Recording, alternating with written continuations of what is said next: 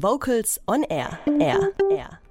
Geboren um zu leben, das war der Graf von Unheilig hier in Vocals on Air am Donnerstagabend mit Holger Frank Heimsch.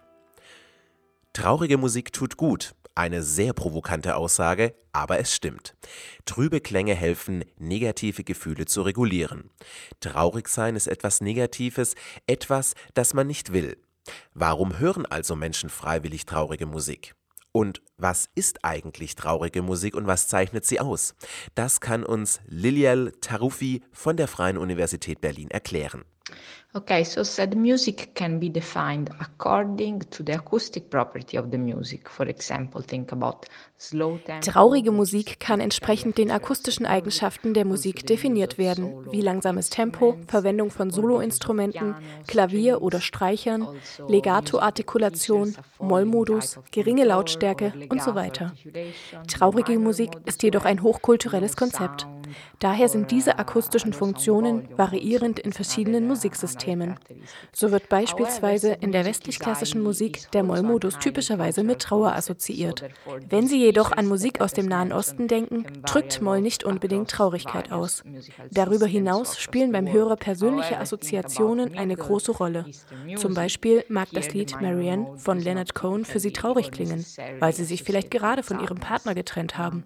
Für mich hingegen klingt es vielleicht ganz neutral neutral. Cohen might sound sad to you because you were listening to this song while you had a breakup. For me, it might just sound neutral because I don't have any personal memory that is linked to that song. Lilia Taruffi von der Freien Universität Berlin wollte zusammen mit Stefan Kölsch wissen, was hinter dem Phänomen steckt, warum Menschen freiwillig traurige Musik hören und haben 772 Menschen aus unterschiedlichen Kulturkreisen online zu ihren Musikvorlieben befragt. Die Probanden sollten in 76 Fragen und in musikfreier Umgebung Auskunft geben, wie gerne sie welche Musik im Allgemeinen hören, welche Songs sie in welcher Stimmung bevorzugen und wie sie sich jeweils dabei fühlen. And the overall results show that the emotion that listener experience when they listen to sad music are various, are multifaceted. Unsere Ergebnisse zeigen, dass die emotionalen Reaktionen traurig sind. Musik ist vielfältig und beinhaltet viele positive Emotionen wie Zärtlichkeit, Friedlichkeit, Transzendenz sowie gemischte Emotionen wie Nostalgie, die häufigste von westlichen Einwohnern berichtete Emotion, während die Ruhe im Osten häufig betont wurde. Darüber hinaus können Persönlichkeitsmerkmale die Vorliebe für traurige Musik beeinflussen.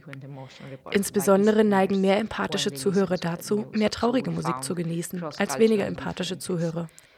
Das wichtigste Ergebnis der Studie ist, dass traurige Musik mit einer Vielzahl von positiven emotionalen Wirkungen verbunden ist, wie die Regulierung negativer Stimmungen und Emotionen sowie Trost, welche wiederum das Hauptmotiv bilden, sich regelmäßig mit trauriger Musik auseinanderzusetzen.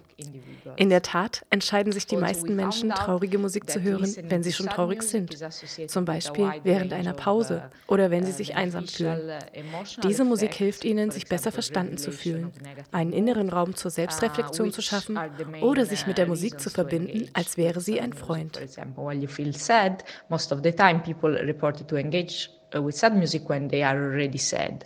For example, if they feel lonely or if they're going through a breakup, listening to the music might help them to feel better. Uh, uh, to create a sort of inner space for self-reflection or also they might connect to the music as, as if it was a friend so there are some sort of empathic processes going on there Generell kann man aus der Studie das Ergebnis ziehen, dass Musik ein akustisches Phänomen ist, aber tatsächlich ist sie viel mehr.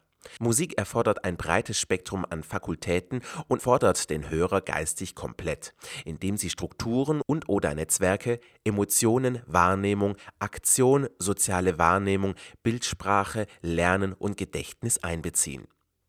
Das haben die letzten 15 bis 20 Jahre gezeigt, psychologische und neurologische Bildgebung im Bereich Musik.